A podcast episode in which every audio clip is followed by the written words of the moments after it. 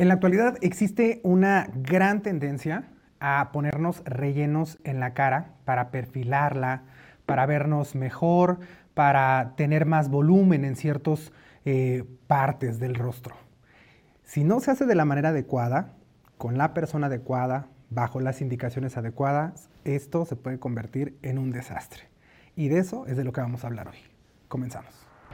Bienvenidos a Innovate con Medical un espacio creado por Medical Corporation Group en colaboración con André Productos Desechables, en donde te informaremos sobre los temas más actuales y de mayor interés en el área médica y bienestar integral, pensando siempre en el futuro de tu salud.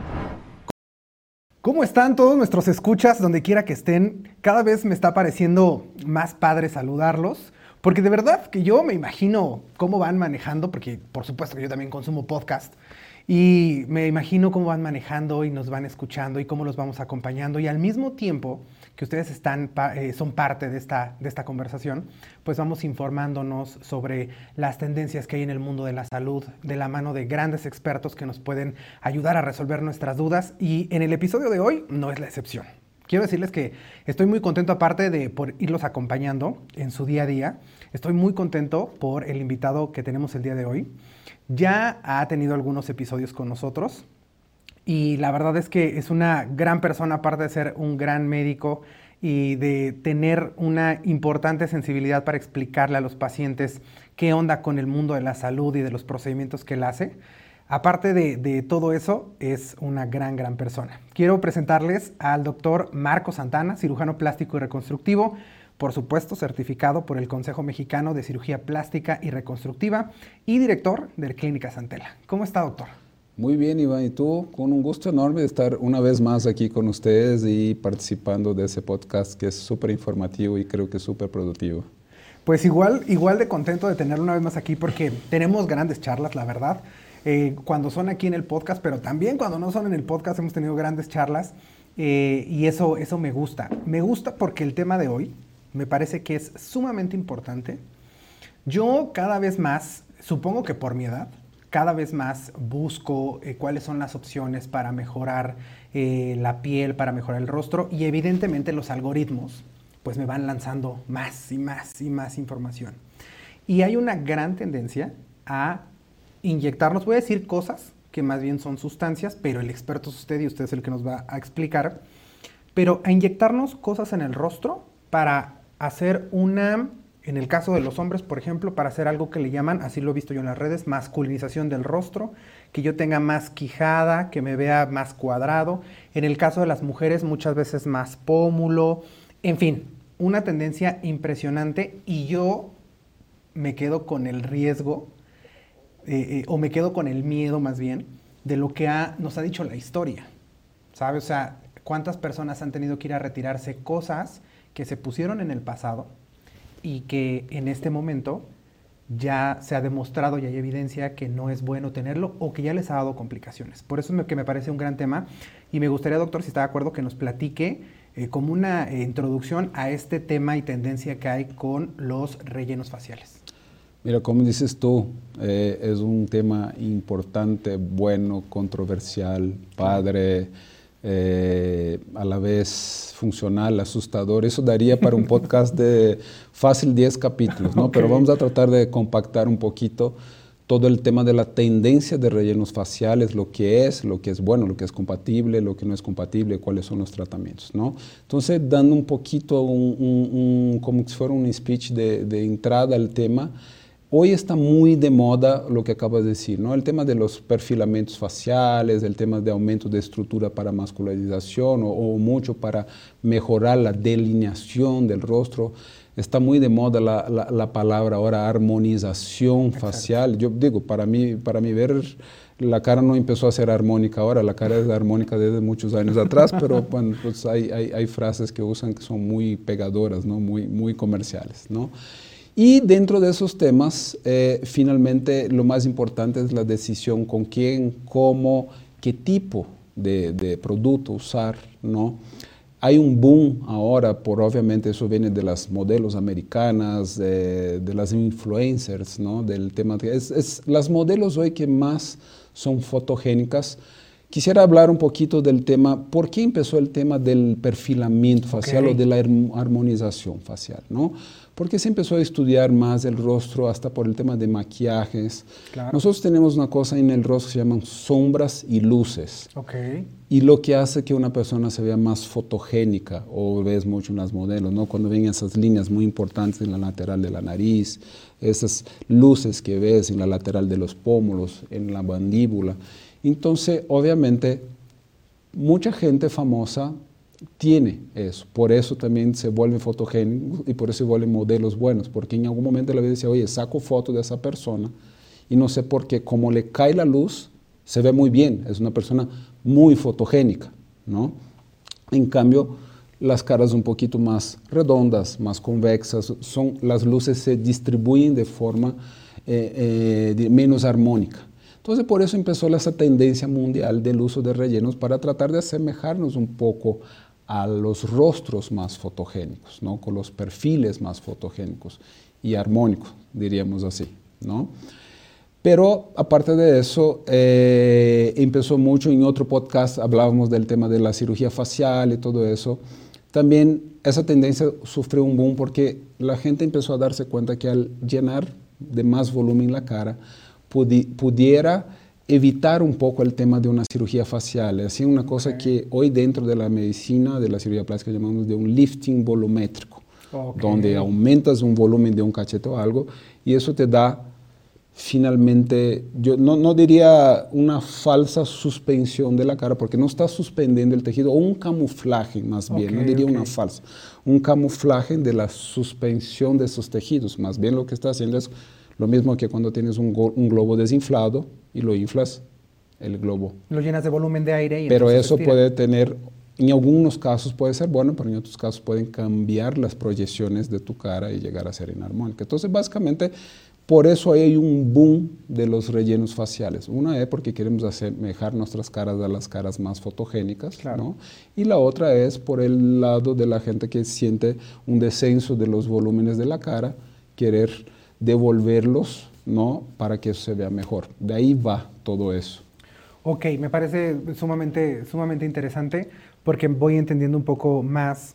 Yo de pronto, bueno, no, no siento, estoy seguro, y porque los he visto trabajar, hablo de los cirujanos plásticos, que esta especialidad es un arte. Me refiero a, como tal como artistas. Esto que decía de las luces y sombras se ve mucho en, en, el diseño de video, por ejemplo, o en el diseño de fotografía, ¿no? Cómo manejar las luces y las sombras para que la foto luzca bien. Entonces tiene mucho que ver con el arte y eso me parece muy bueno porque como pacientes, pues eso es lo que buscamos al final, ¿no? Alguien que sea meticuloso como un artista para dejarnos y tallarnos como tiene que ser. Entonces está, eso está muy padre. ¿Cuáles serían los... Yo creo que tenemos que hablar de los que sí y de los que no. Y aunque ya no se usen, no dudaría con toda esta lluvia de información que haya quien los siga usando. ¿Cuáles serían los materiales que sí se utilizan y cuáles serían los materiales que no deben de utilizarse para el relleno facial. Así es, eso es muy importante porque sigue pasando, ¿no? Tenemos que hablar de sustancias compatibles con el cuerpo humano y sustancias no compatibles con el cuerpo humano, que son los cuales incluso ya se ha agregado en el libro de, medicina una enfermedad que se llama enfermedad por modelantes, así, así se llama, o hialurosis iatrogénica, que ese es un poquito más científico el nombre, que son las personas que están inyectadas por sustancias que no son compatibles con el cuerpo humano y que posteriormente van a tener ahí secuelas muy importantes vasculares de la piel, eh, eh, deformidades del cuerpo, como hemos visto mucha, muchas celebridades que han pasado por eso, no solo en la cara, en el cuerpo, en los glúteos, en, en varios lados. Entonces, finalmente, rapidísimo, las sustancias que son compatibles con el cuerpo, las más seguras, finalmente son el ácido hialurónico, que hemos hablado que es producido en el propio cuerpo, que hecho aislado en laboratorio correctamente con todas sus certificaciones, son las sustancias que se pueden inyectar en el cuerpo con seguridad por un profesional en los volúmenes correctos, en las zonas correctas. La otra sustancia es la propia grasa corporal, que es algo que usamos mucho los cirujanos plásticos, porque finalmente es la más compatible contigo mismo. ¿no? Nosotros podemos sacar grasitas de una área corporal y obviamente usarla para, para otras áreas corporales porque también nos agregan otros beneficios como el tema de ser las madres y eso. Cada sustancia que se inyecta que son compatibles tiene sus beneficios, ¿no? sus beneficios o su contra. ¿no? Y podemos ir hablando de eso, ya cuando entramos un poquito en las sustancias que son compatibles.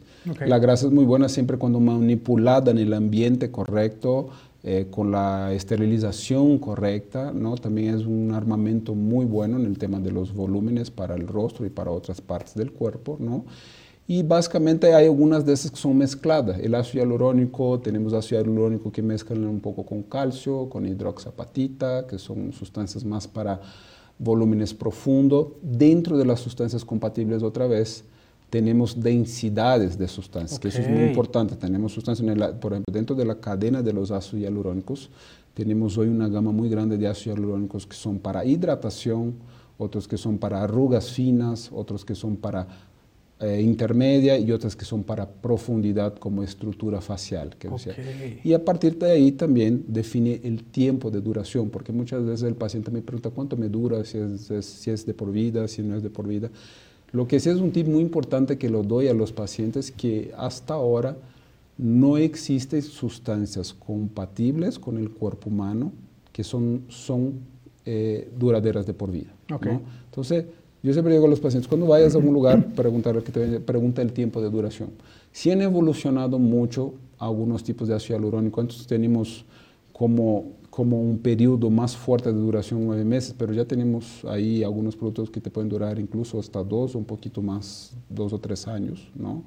Que es, ahora se ve mucho más en Europa que aquí, aquí tenemos productos de un año y medio, dos años, pero lo que sí las otras sustancias que no son compatibles, y ahí va la parte triste de la cosa, es que nos hemos deparado con, obviamente la gente lo ha vendido. Yo he tenido historias de pacientes que me dicen en el consultorio, es que me dijeron que era un colágeno de España, siempre cambia en el país, hay un colágeno de Francia, una sustancia eh, buena, pero ahí entra una gama de sustancias sin tamaños, que casi básicamente son, lucen cualquier tipo de sustancia aceitosa que se pueda calentar. E incluso nos hemos deparado desde aceite de bebé hasta incluso con casos de aceite de motor, entonces, finalmente, eso es lo que hay que tomar mucho cuidado y que hacemos hincapié siempre a los pacientes cuando vaya con su doctor que por, por, supuesto que sea un profesional y que tenga todas las credenciales, que siempre te muestre el producto que te va a usar y que te explique cómo que, y que te dé informativo de ese producto. ¿no?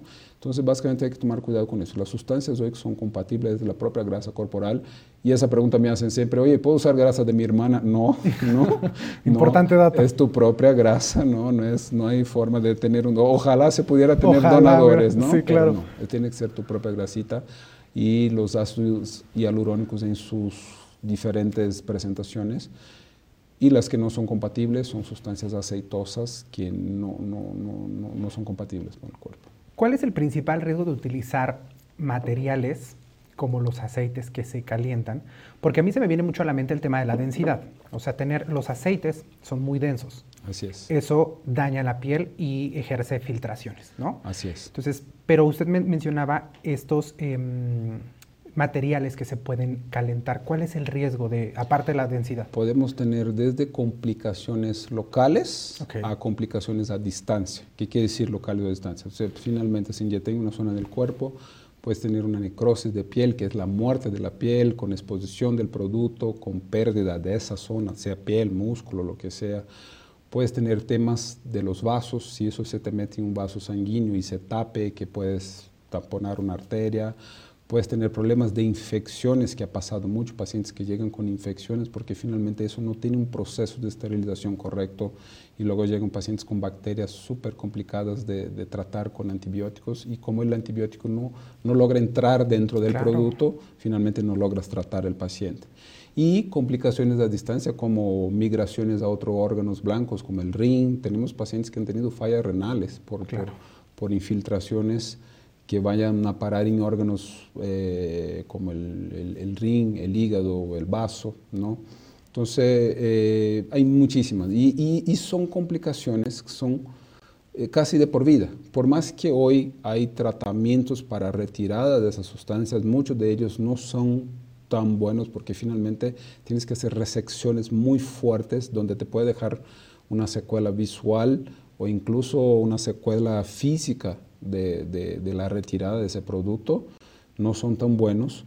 Eh, finalmente nunca logras, eh, dependiendo de la cantidad de producto que te inyectan, nunca logras un retroceso completo. Entonces, finalmente toma mucho cuidado, que la gente cuando toma ese tipo de decisión eh, puede quedar con una secuela de por vida, a veces mínima, a veces grande y a veces la mayor que sea hasta la muerte. ¿no? Ok, ok, sí, eso, suena bastante, bastante importante y bastante crítico, ¿no? Yo resaltaría con este, con este punto que como, como nos ha comentado durante este episodio y también el anterior, que no se trata de satanizar los procedimientos. Si hablamos de riesgos y contraindicaciones, es porque esto se lo robé al doctor Marco, esto no es mío. No hay un procedimiento malo, un procedimiento inadecuado. Mal recomendado. Mal recomendado. Puede ser un, eh, un, procedimiento mal recomendado, un procedimiento que no se hizo con la persona indicada y entonces ahí es donde las cosas no salen, no salen bien. ¿Cuáles serían las indicaciones? O sea, es decir, cualquiera nos podemos hacer este tipo de, de inyecciones en el, en el rostro, de, de, implantes en el rostro, o tiene que ser este, a cierta edad, hay alguna contraindicación. Mira, la recomendación, bien estamos hablando, ¿no? Eh, perfilamiento facial, en personas de más edad la pérdida de nosotros a partir de un dado momento donde bajan nuestras hormonas, ellos tenemos pérdida de tejido facial. Creo que esa, a mi ver, sería la mayor indicación de reposición de tejido facial, es cuando lo pierdes, finalmente. Ahora, como decíamos, hay el boom del tema de ahora del perfilamiento y eso, eh, que funciona muy bien siempre cuando el candidato sea el correcto, ¿no? que sea el candidato que sea, porque también hay muchas veces que hay gente que quiere un perfilamiento muy fuerte, una masculización muy fuerte, pero la estructura facial no lo deja. Y para hacerlo terminan usando cantidades de productos excesivas.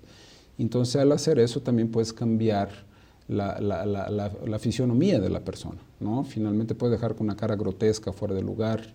Es, es, importante, un milímetro en la cara de más puede parecer un kilómetro. ¿no? Entonces tienes que tener eh, mucha relevancia. Entonces también tiene que ser algo que el doctor tiene que decir, oye, eres un candidato a un perfilamiento facial. No es para todo el mundo, ¿no? Tener, y, tampoco queda todo el mundo, ¿no? Tener una nariz levantada, tener un ángulo mandibular forzado, no es algo que le queda a todos, ¿no? El mismo traje no le queda a todo el mundo, ¿no? Entonces, para el tema de estructuración facial es muy buena. Para el tema de hidratación es muy buena. Los ácidos hialurónicos para hidratación son muy buenos, son un armamento muy bueno, que son los de moléculas más chicas. Eh, ¿Qué otra cosa? Para el tema de pérdida de volumen y nosotros no solo en eso, usamos también en algunos casos que la gente puede haber tenido, no, solo, no solamente del lado estético, en el lado reconstructivo lo podemos usar en gente que han perdido tejido facial o de alguna otra parte del cuerpo y necesitan hacer un relleno para hacer como un camuflaje de esa zona y reponer. También lo puede usar para alguien que perdió o por un cáncer o por un accidente, parte de los tejidos, también puede hacer una remodelación facial con esos rellenos o con la propia grasa, se usa mucho en el medio de la cirugía plástica. La grasa hoy es un armamento que el cirujano plástico tiene para muchísimas, muchísimas patologías o para muchísimas técnicas quirúrgicas que ayudan a reponer y visualmente verse mejor. Ok, ahorita que mencionaba el ácido hialurónico para hidratación, me surgió esta duda porque hay varias eh, cremas o geles para el rostro que tienen eh, ácido hialurónico, pero no nos referimos a este tipo de hidratación, sino a, algo que va por dentro de la, de la, piel que ustedes hacen de manera especializada en sus consultorios para que la piel se hidrate como de adentro hacia afuera. Así es. Eh, hablábamos un poquito de densidades, ¿no? de moléculas. tenemos ácidos hialurónicos estructurales, de arrugas y de hidratación. El ácido hialurónico tiene un poder osmótico de, de, traer agua de la profundidad hacia la superficie. De hecho, lo que tú comentas de las cremas es el mismo ácido hialurónico que al pasar a la piel puede tener un poder de, de traer el agua de la profundidad hacia la piel. Entonces, dependiendo de la molécula, hay, hay como microinyecciones de ácido hialurónico que hacemos, que eso abajo de la piel, como lagunas de ácido hialurónico, que no van a hacer volumen, sino que más bien van a crear ese gradiente osmótico que van a jalar el agua de la profundidad y, por consiguiente la piel se va a ver más hidratada. Por eso es importante también definir con el paciente qué tipo de resultado queremos, si es estructuración, si es hidratación, si es arrugas finas que queremos, el tema de aumento de los labios. Yo creo que eh, donde, a dónde fue más así eh, propagado el tema de las sustancias para aumento de volumen fue cuando empezaron a hacer los temas de aumento de labio, cuando obviamente salieron actrices muy bonitas con labios grandes, todo el mundo quería tener un labio parecido, ¿no? Ahí ha pasado casos buenos, casos de exageraciones. De ahí empezaron a hacer los temas de las líneas que están alrededor de la boca, ¿no? Y a partir de ahí empezaron los temas de estructuración facial, de mejora de balance facial, que ya estamos hablando ya de volumen facial, ¿no? Entonces, hay mucha, es muy versátil, hay, mucha, hay, mucha, hay muchas cosas que puede hacer con el ácido hialurónico, pero por eso también hablaba en el inicio del programa, por ser muy versátil, la gente empieza a tener muchas ideas, de inventar muchas cosas que de repente todavía no están bien experimentadas, todavía no. Ahora hay mucha gente que lo pone para las agujeras y para algunas otras cosas. Y hay casos buenos, hay casos que no son tan buenos. Hay que encontrar el candidato correcto. El ácido hialurónico, las sustancias de rellenos que son permitidas, tienen muchísimas, muchísimas cosas que puedes hacer con ella. Nada más tiene que tener bien claro lo que el paciente quiere y tiene que tener, el doctor tiene que tener muy claro lo que lo puede proporcionar el paciente. Sí, el que sea un, material natural producido por nuestro cuerpo, como nos explicaba en el, episodio, en el episodio pasado, no quiere decir que solo porque es natural se puede utilizar, porque aunque es natural, pues al final es producido, ¿no? es, sintético. Entonces, como se está fabricando, como se está haciendo, pues es, eh, no se puede utilizar en, en, cualquier lado, no solo porque sea, porque sea natural. A mí me, surgía la, duda, creo que desde el, episodio pasado que quería decírselo, y ahora que estábamos hablando como de la hidratación y de lo que va por, por fuera, tal vez me salga un poquito del tema, pero eh, así como el ácido hialurónico, el colágeno es algo que, se, que el cuerpo produce de manera natural, y hay productos que se ofertan como productos con colágeno, ya sean cremas o ya sean eh, vía oral, ya sean eh, pastillas o cápsulas. ¿Eso tiene un resultado eh, bueno y profundo con...? Mira, todavía no hay nada de que yo creo que son productos donde tú inyectas el colágeno en el, en el, cuerpo. Yo creo que quizás es una forma de promoverse. Esos productos a los cuales refieres son productos que estimulan la producción de colágeno en tu cuerpo, ¿no? Finalmente no es que pues me falta eh, tanto de colágeno, me los tomo y listo, ya estoy, ya estoy hecho. No, sería espectacular y sería fácil, ¿no? Eh, finalmente son todos esos productos o tomados o, que son untados o que son para la piel, son productos que finalmente lo que hacen es acelerar o aumentar la producción de colágeno de tu cuerpo, pero la fábrica productora de colágeno es, es tu cuerpo. No, no, no, hay, no, hay, no hay que tomes ahí. Me tomo mi dosis de colágeno, ya estoy listo. Ok, de acuerdo. Ahora que hablaba de la hidratación, me, me, gustaría saber cuáles son las ventajas a la vista de tener un rostro hidratado, porque creo que eso es importante, porque hablábamos del ácido hialurónico este, inyectado, digámoslo así, que no da volumen, sino que hidrata la piel. ¿Cómo, se ve la, ¿Cómo se ve la piel hidratada? Es lo mismo, mira, finalmente acuerda que nuestro cuerpo mayormente es hecho de agua, ¿no? Y finalmente con el tema de la piel tenemos capas de piel, ¿no? Finalmente las últimas capas de piel están muertas, ¿no? Finalmente nosotros tenemos, la piel va creciendo de la profundidad hacia la superficie y obviamente entre las, la segunda y la tercera capa todavía tienen células vivas y la cuarta y la quinta capa por ahí es la capa que finalmente ya es la capa que se va a desechar para afuera. ¿no? Entonces finalmente puede llegar a dar un aspecto más opaco de la cara, con menos vida. Y la idea de traer hidratación más a la superficie es hacer que mantener casi todas las capas, y eso, bueno, no solo con ácido hialurónico, con otros productos que ya hemos comentado, hacer que la última capa de célula de la piel, que finalmente la que vemos en el exterior, esté hidratada y esté viva. Obviamente eso, la ventaja de eso es que tu cara va a tener obviamente un aspecto mucho más, mucho más de salud, mucho más, y eso es lo que te va a dar. Es como, Finalmente eso lo puedes ver mucho en los labios, ¿no? Cuando tú estás deshidratado se ve perfectamente en los labios, el labio seco, se ve el labio opaco, se ve el labio... Hasta un poco gris. gris, hasta un poco muerto, así decir, ¿no? Pero finalmente cuando estás bien hidratado, tu labio, la piel no se ve tanto, pero tu labio se ve perfecto, el labio más vermelho, más bonito, más hidratado, hasta el aspecto es diferente. Entonces la ventaja de tener una cara bien hidratada no es que te vayas a morir de sed, pero, pero sí da el aspecto de más vida en la cara.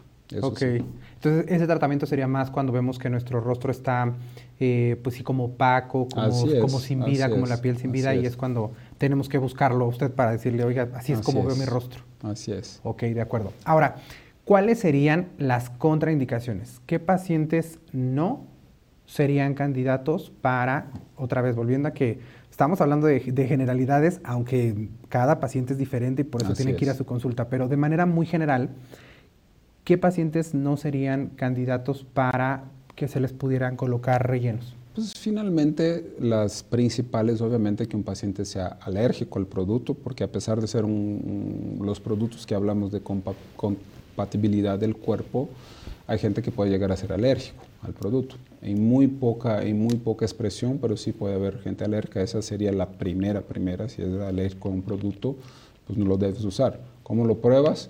Lo puedes hacer tomas o colocaciones de, de, cantidades mínimas al paciente y obviamente si no presenta ningún cuadro alérgico, obviamente lo puedes seguir con el tratamiento. ¿Cómo lo sabes de eso? Finalmente en la interconsulta con el paciente, cuando está haciendo su historia clínica, obviamente, si es un paciente que tiene tendencia a muchas alergias, finalmente siempre es bueno hacer una prueba antes en el paciente, no inyectarles cantidades grandes eh, directamente, porque sí podemos llegar a tener un problema. Eh, los otros pacientes, finalmente, es que tengan alguna otra enfermedad que, que tengan incompatibilidad con, con materiales. ¿no? Pues hay pacientes, por ejemplo, los pacientes que tienen lupus, los, son pacientes que finalmente pueden hacer, eh, casi la mayoría de los pacientes con enfermedad reumatoidea, eso, tienen, tienen los anticuerpos muy, muy acelerados. Entonces, finalmente, cualquier sustancia, cualquier material externo les puede llegar a, les puede llegar a, a rechazar. Pacientes que ya traen infiltraciones con otro tipo de sustancia que no sean compatibles, con modelantes, eso, que un poquito estamos hablando de eso, de las sustancias, hay veces, hay etapas, podemos hablar un poquito de las etapas de, los, de las sustancias no, no, no permitidas al cuerpo, qué va pasando con el cuerpo. ¿no? Entonces hay veces que hay gente que trae una sustancia de esa que todavía no le está dando ningún problema porque está encapsulada, está quieta ahí cuando inyectas ácido hialurónico en la misma zona lo puede despertar la sustancia y llevar a las complicaciones que habíamos hablado, ¿no? Y básicamente son esas las, las, las, principales. Si el paciente es candidato, no, no tiene por qué no hacerlo, ¿no? Solamente tomar muy en cuenta eso, que no sea alérgico, que no tenga ninguna enfermedad de base que lo pueda complicar. Ok. Yo sé que ya nos lo dijo en el episodio eh, pasado, pero para los que van llegando ¿no? a este episodio y que lo puedan, eh, pues si lo puedan tener también este, claro, ¿cuál sería, porque estábamos hablando de las contraindicaciones, cuáles serían las, los pacientes que relativamente no podrían este, ponerse eh, estos, estos, estas inyecciones de, de productos? Basados en las edades que nos dijo en el, episodio pasado, ¿en qué edad sería bueno que yo consultara a un cirujano plástico para ver estas opciones? Mira, yo creo que más que edad, Iván, eh, lo que decimos, si tu cara es propicio o no. Si tú tienes, por ejemplo, si somos jóvenes, finalmente no necesitamos reposición de volumen todavía de nuestro rostro, ¿no? Porque finalmente tenemos el volumen de nuestro rostro normal. En la etapa joven de la vida, la única indicación de un uso de, de, una sustancia de relleno sería para hacer perfilamiento facial y esas cosas de alguien que sea candidato de hacerlo.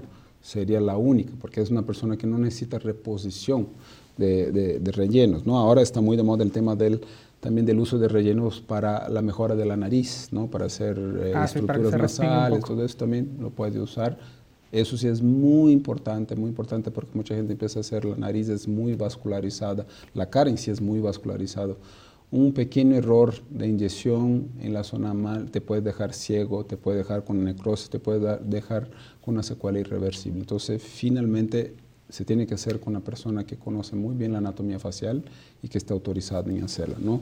Pasado la edad temprana, ahí sí ya entrando en la, en la, más o menos como decíamos, en la década ahí entre los 30, 40 años, que podemos empezar a tener una aparición de la absorción de los tejidos faciales en los surcos nasogenianos, que son los surcos que están alrededor de la nariz, ¿no? Se puede empezar a usar en pocas cantidades, algunas otras zonas de absorción facial, ¿no? Y ya pasado la etapa avanzada, que creo que hoy es la mayor problemática que tenemos en la sociedad, que es lo que decimos del tema del lifting volumétrico, que mucha gente, por que a lo mejor le tocaría hacer una cirugía facial, hacen inyecciones de volumen muy grande en la manzana del cachete para verse un poquito más, más jovial y eso, y, de repente cuando ves esas personas andando, esas mujeres en la calle que dicen, hombre, pero es que se ve con un pómulo muy grande, muy forzado. Eso puede llegar a ser exceso de uso de ácido hialurónico, porque pone una vez, o sea, me gustó, pone un poco más, y un poco más, y un poco más, y llega una hora que ya hay un retroceso, y eso puede llegar a ser contraproducente porque eso genera un peso a la cara. Entonces, ¿cómo genera un peso? Si estamos tratando de hacer un tratamiento para que la cara no caiga, pues hicimos como un parche ahí de cinco minutos y ese peso va a hacer que la cara se caiga más rápido todavía, claro. ¿no?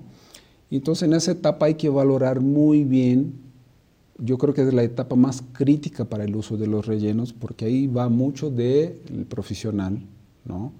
Y decir, oiga, podemos usar en tanta cantidad para eso, para esas zonas, y qué tanto te puedo mejorar con eso y qué tanto necesitamos hacer otra cosa. Entramos dentro de lo que decimos, no hay procedimiento mal, mal hay procedimiento mal recomendado. Ahí quizás puede hacerse un híbrido. Yo, yo por ejemplo, platico mucho con las pacientes. Yo, no, yo, en esa etapa como tal, a mí me gusta mucho el tema del levantamiento facial cuando le toca al paciente, porque los ligamentos y los músculos están ya fuera de lugar.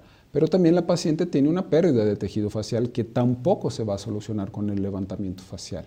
Entonces, ahí es donde decides hacer un procedimiento híbrido, donde te voy a hacer una cirugía facial, vamos a hacer una suspensión del rostro y al mismo tiempo, dentro del propio quirófano, ya una vez colocado las estructuras en el lugar, te das cuenta qué parte del rostro sí tiene una pérdida de volumen facial y ahí sí haces la, la reposición de ese tejido. ¿no? Entonces, finalmente yo creo que es la etapa más crítica y lo que está pasando más hoy en la sociedad, que es hay exceso de uso de rellenos faciales y eso se puede confundir con mala cirugía. ¿ah? Claro.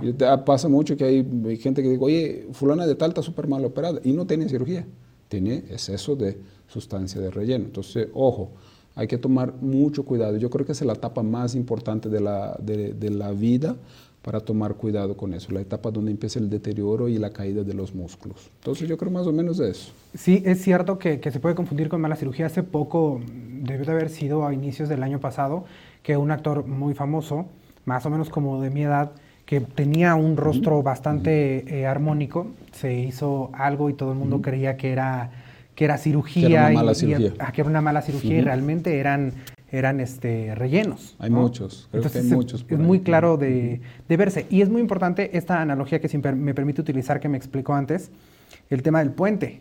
Así es. O sea, es importante que, que vayan con un médico especialista porque él les va a hacer un buen diagnóstico de qué es lo que requiere su, cuál es el tratamiento que requiere su rostro, porque los músculos tampoco se recuperan con estos rellenos. Si ya es necesario mover algo por dentro se tiene que hacer, como el puente que se cae. el puente que se cae no queda con un poquito de cemento y ya, hay que reposicionarlo. Hay que reposicionarlo. Sí, eso me parece sumamente importante. Doctor, ¿cuáles serían las... Me parece muy importante hacerle esta pregunta porque se están haciendo mucho estos procedimientos y se están haciendo con eh, personas no capacitadas, no especializadas, porque está mucho en tendencia, ¿no? Eh, como dice usted, esto ya existe desde hace mucho para ciertas cosas, pero como se le ha visto una, se han visto varios beneficios, se están utilizando para muchas cosas. ¿Cuáles podrían ser las tres principales red flags? Así, si esto sucede, huye de ese consultorio, huye de ese, de ese médico, si es médico, y si no, huye de ese lugar en el que te lo están eh, proponiendo. ¿Cuáles serían las tres principales red flags que los escuchas tendrían que saber para huir a tiempo antes de que eso se complique no solamente en estética, sino hasta en salud. Pues vamos a hablar un poquito antes de eso, ¿no? vamos a hablar de lo que es preparación, de lo que urgencia y de lo que es emergencia. Entonces vamos a preparar el público para las, las tres situaciones. ¿no? Una, finalmente, lo ideal es que antes de ir ver el, el doctor que te va a hacer, lo estudies muy bien en internet. Hoy está muy fácil. Oiga, una amiga se hizo eso. Eso es muy importante el dato, ¿no? No oiga, no, no es que váyanse con tal fulano hace tal eso. Entonces es importante que tú veas uno, dos, de preferencia tres pacientes que hayan hecho cosas con ese doctor y que sean buenas. ¿no?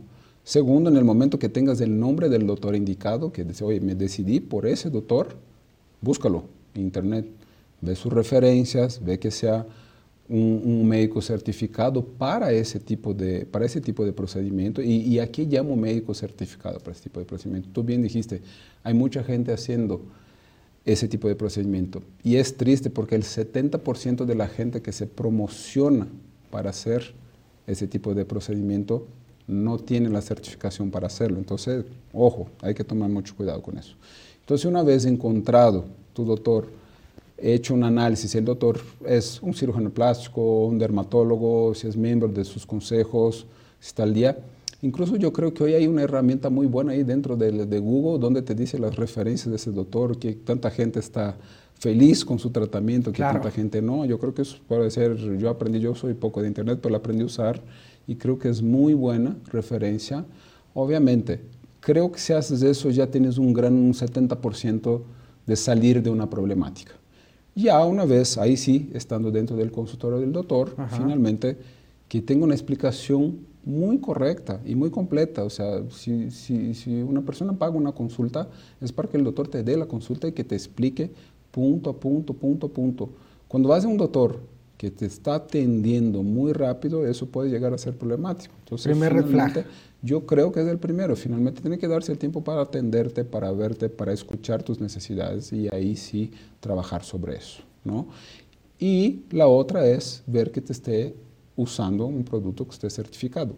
Eso es la cronología, si vamos todo bien, ¿no? Desde, lo que, desde que encontramos. Ahora ya, la sirena roja, ya, como dice, la emergencia, como ya, ya no sabía, ya me metí en ese barco y ahora ya no me, ya estoy a ver cómo me salto para afuera, ¿no? Que sería, no chequé quién era mi doctor, vine porque escuché ahí que era bueno y, lo vi, unas fotos padres en el Instagram y vine, pero de repente empiezan a sonar las sirenas, es que cuando llegas en el consultorio del doctor, ¿no? Te explica muy rápido el procedimiento que va a hacer, ¿no? No te muestra el producto que te va a inyectar que es muy importante. No, no es que te voy a hacer. Cuando, cuando todo, como decía el dicho, no todo que brilla es oro, ¿no? Entonces, finalmente, cuando la gente te está presentando, es muy importante que cuando estés con tu doctor enfrente, le preguntes, doctor, cuáles son los beneficios y cuáles son las contraindicaciones y cuál sería ser una posible complicaciones que pudiera pasar.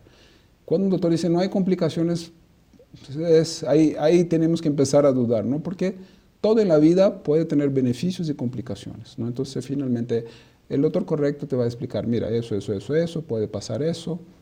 Las complicaciones pueden llegar a esas, son mínimas, pero son esas, pueden llegar a ser esas. Un doctor serio muchas veces hace que llene el consentimiento del producto, de lo que es, te saca fotos, te hace las cosas y ver el producto, ¿no? Si el doctor no te atiende, vas a quedar preciosa, vas a quedar maravillosa, no te preocupes, no hay complicaciones, eso es perfecto, ¿no? Eh, oye, ¿cuál es el producto? No, no, el producto es bueno, no te preocupes. Entonces, pues, finalmente son sirenas que tienes que empezar a ver. La otra cosa era que hablamos en un otro podcast, es decir, un tip muy importante es decir, no hay productos compatibles con el cuerpo que son de por vida. Okay. Oiga, doctor, ¿cuánto me dura ese producto? Y viene, y viene en el envase del producto. Mira, ese es por eso, tiene la explicativa, ese dura más por eso. Los productos hoy, máximo duración tenemos son tres años, que son ahí productos ahora nuevos en el mercado que están entrando, pero no hay más que eso. Si alguien dice, no, no, hombre, ese te dura toda la vida, te lo pongo y te lo va a quedar, Creo que eso es una alerta rojísimo, casi casi le digo a los pacientes, oye, voy por mi chequera en el coche y ahorita vengo, ¿no? Y, ya, pues ya no, no regresar, ¿no? Entonces tomar mucho cuidado, esa, esa información tiene que ser muy precisa, pero lo más importante si pudieras es eh, eh, ver bien, hacer un, un, buen estudio de tu doctor antes de llegar con él, ¿sí? Y por favor, no, no, la cara es una estructura súper, súper, súper delicada, tienen vasos grandes, tienen, tienen nervios que son muy importantes, que una lesión de un nervio de este puede dejar con una secuela de por vida, es tu, es tu tarjeta de presentación. Entonces hay que, hay que identificar bien con quién ir. Otra cosa muy importante es que los productos que son permitidos tienen un costo importante, porque son productos que son avalados, son productos que tienen estudios muy largos para hacer, entonces no son productos tan baratos. Si alguien te empieza a eh, ofrecer algo que es, es, muy barato, también es una forma de decir, hay que, hay, hay que tomar cuidado, porque quizás puede ser un producto bueno, pero está adulterado, o quizás de plano no es el producto correcto. Los productos, los productos dermatológicos eh, de, que son de inyecciones en el cuerpo humano son productos relativamente costosos. Entonces, si alguien te recomienda algo, algo así que es muy baratito, pues, ojo, eso es una alerta muy grande. me está inyectando algo que no es. Okay. Entonces, creo que son buenas sirenas para decir, un termómetro para decir, híjole, no, me espero tantito, ¿no? Entonces, y lo más importante, yo creo que un paciente cuando va a hacer inyecciones faciales, eh, tiene que ser algo que le moleste al paciente. Yo creo que tu cara es tu cara, la que convive con ella eres tú, ¿no?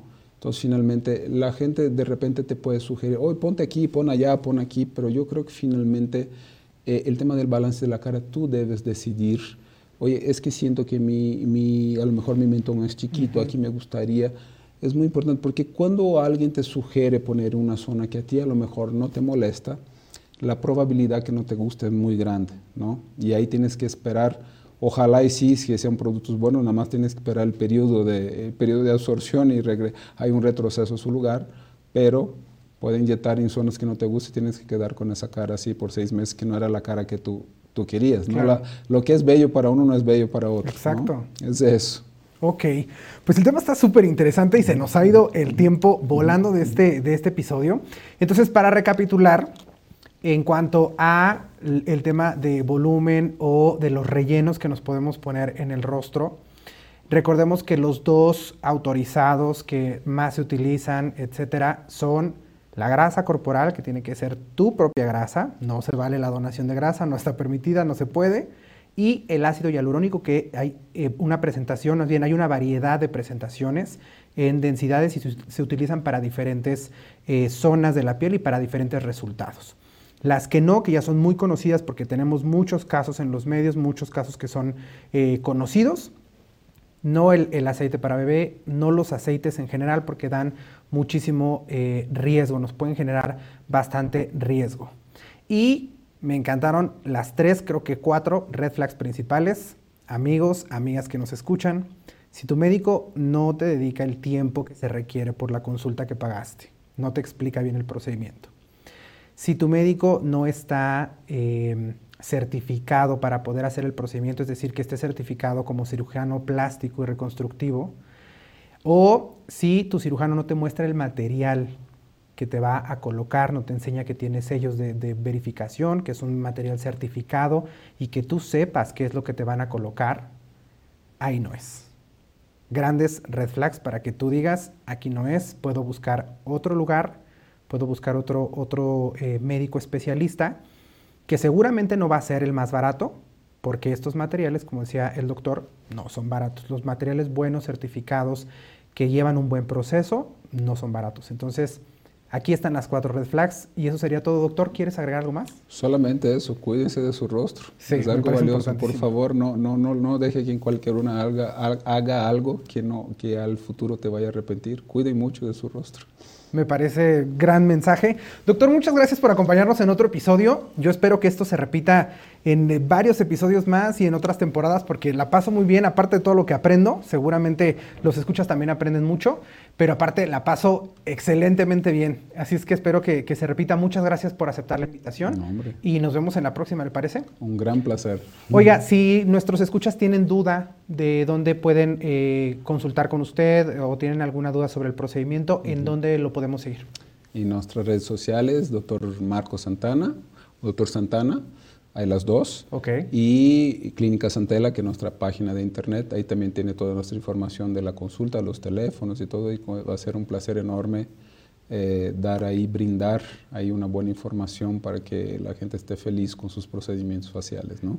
Que, no, que sea una gloria y no una pesadilla. Por favor, así es que vayan, si tienen dudas, si quieren hacerse algún procedimiento facial, busquen al doctor Marco Santana, por ahí tiene toda la información, eh, todos sus teléfonos, etcétera, para que lo busquen y puedan sacar cita. En el caso de nosotros, ya saben que estos episodios de Innovate con Medical están disponibles en la plataforma que más les guste de audio y si nos quieren ver, eh, nos pueden ver por YouTube.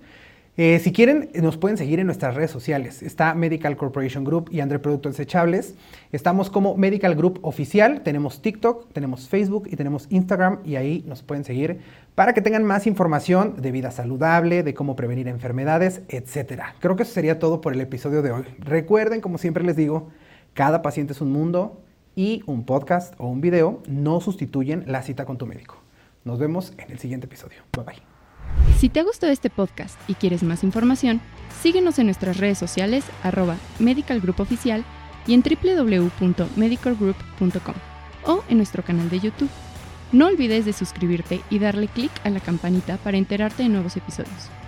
Producido por Medical Corporation Group y André Productos Desechables. El contenido de este podcast o video no pretende sustituir la consulta con tu médico.